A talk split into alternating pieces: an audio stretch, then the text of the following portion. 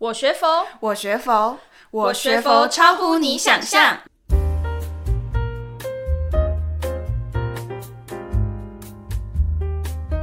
欢迎大家来到我学佛超乎你想象，我是主持人刘云，我是 Casey。哎，Casey 啊，小时候啊，你会不会有一种不敢跟别人说自己是佛教徒的经验呢、啊？嗯，有哎、欸，我总人家问我说，啊，你有信什么宗教吗？我就说哦，佛教，然后就有点小害羞。没错，其实我到呃，大概到两三年前啊，我都不敢跟别人说，呃，我是佛光青年这个点，我会觉得会不会遭人的冷眼，或者是甚至一些歧视，所以我都不敢跟别人说我是佛光青年。嗯，我觉得这可能跟大。大家对佛教的刻板印象有关，可能会觉得说佛教好像是很迷信啊，或者是信佛教的都是一些老人。对啊，因为像我觉得自己虽然是个佛教徒啊，但是总是会给人一种刻板印象，哎，就觉得好像我很迷信，或者是信佛教啊，甚至是一个嗯老古板的感觉，我都觉得。我很不敢跟别人说，哎，我是个佛教徒，我甚至还是个佛光青年，这样我会觉得这件事情讲出来好像不是那么好。嗯，但我觉得就像妙光法师说的，我们这些对佛法的错误印象，就像 iPhone 的第一代一样，已经过时了。现在都已经出到 iPhone 十四了。对，前几天才刚出，实在是很想买。没错，我觉得这有一部分呢，可能和我们嗯中国的传统小说可能也有一点关系，像是什么中国的四大小说吗？四大四大名著，就好像是《红楼梦》啊，它的里面的主角贾宝玉，他最后不是也出就是出家了吗？没错，看破红尘就出家了。对，就是因为他因为他最喜欢的林黛玉死掉了，然后最后他就出家，生无可恋。那或者是像是《水浒传》啊，《水浒传》里面有一位出家的人物，花和尚鲁智深。没错，他讲就是因为不就是不被社会所容，所以最后选择出家。所以看了看多了这种小说啊，或者是类似的一些影片啊什么的，就会觉得说啊，佛教是不是就是这样？这些人就是在社会待不下去了，或是已经生无可恋了。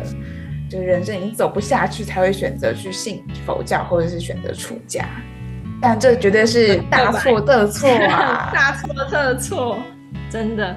像呃，星云大师啊，在一本书的序里面，他有说到说，哎，经常会有人问大师说，哎，什么是人间佛教啊？嗯、呃，大师也常常回答说，呃，其实佛教本来就是人间的佛教哦。因为啊，我们的佛陀就是出生在人间，大家都知道悉达多是一位呃王子嘛。那他呃呃，我们的佛陀呢，修道也在人间，成道也在人间，那甚至说法度众也都是在人间完成的哦。那可以说是人间佛教就是佛陀的本怀。所以啊，我们不应该把呃它归咎于是什么人创造的啊，或者是被什么特定的人所提倡。没错，对，所以佛教绝对不是消极的，是积极而且阳光的。就像啊，之前妙光法师啊有说过，他去高铁站搭高铁的时候呢，就被一位路人就问说：“哎，师傅你怎么可以搭高铁呀？”就是感觉好像这么现代化的科技是跟出家人是没有办法配对在一起的感觉，出家人就要跟这些高科技绝缘。对啊，可是其实不能这样子，因为现在的时代啊是是一直在发生改变的，那甚至是一些。呃，价值观啊，还有一些呃生活习惯，都是一直在改变的。就是这个世界随时每一分每一秒都在改变，你永远不会知道下一秒会发生什么事情。所以啊，其实师傅们或者是甚至一些呃我们的佛光人，我们都是要很与时俱进的哦。像之前呢、我可能以前在寺院里面帮我们当就是当义工，我可能就都是做一些。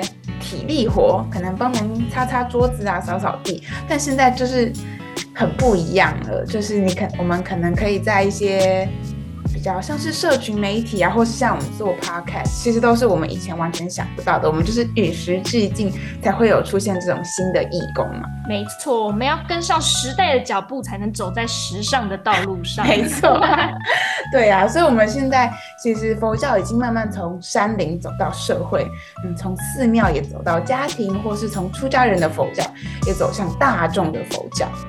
所以，我们佛教本来固有的，刚刚你讲的人间性，其实也得到很大的弘扬了。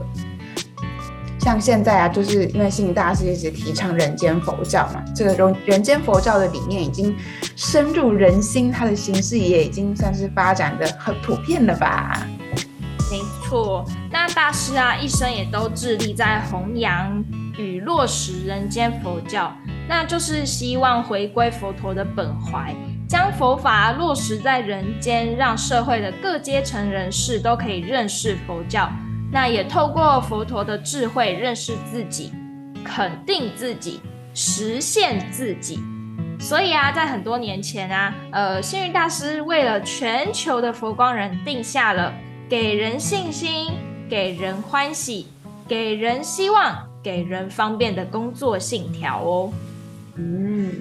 而且啊，星云大师也为所有的会员写下这四句，大家应该非常熟悉：慈悲喜舍变法界，惜福结缘利人天，禅净戒恨平等忍。最后一句交给你。惭愧感恩大愿心，没错，就是要勉励大家具体的实践人间佛教的精神。那这六十多年来啊，在大家努力的推动下，人间佛教啊，也确实发挥了它净化社会人心，跟推动人间善美。甚至啊，到了建设人间净土的卓越影响力哦。人间佛教啊，确实就是佛说的人要的、进化的，而且是善美的。它呀，是我们真正可以去气理气机的佛教，也是适合我们现代人这个人类社会的佛教哦。所以啊，其实呃，在道场啊，跟师父问了一些，这就是呃，我不敢跟别人说我是佛光青年这个问题啊。我说呃，师父，我到底要怎么回答？我真的是觉得很尴尬哎。那其实透过师父还有今天讲的这个这些内容啊，我现在啊已经可以很有自信的跟他们跟别人说。我是佛光青年，那人家问我说啊，佛光青年是什么啊？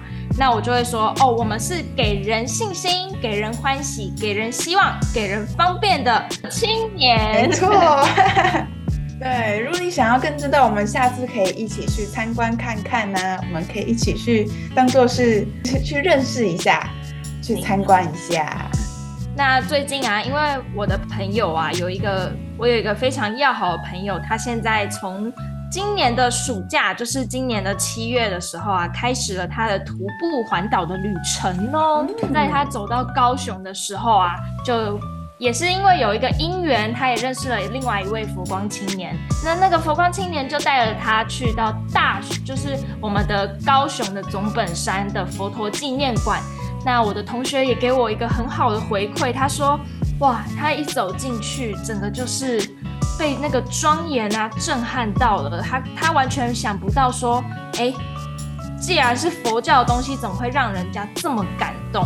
那这个啊，也就是大师有提到的，呃，我们有在建设人间净土哦。那在他走进佛陀纪念馆之后，又被高科技好多那个五 D 的什么的那个。”呃，佛陀纪念馆里面的设施啊，也是震震撼到了，都想说啊，原来佛教是可以这么科技化的，他完全连想都没有想到。这个啊，也就是再次提醒大家，我们要与时俱进，千万不要觉得佛教只是一个老人会去呃打发时间的地方哦。嗯，没错。好的，那我们今天的分享大概就到这里喽。如果大家喜欢听这样的分享，欢迎大家在下方留下五星好评。那我们就下次再见喽，拜拜。拜拜。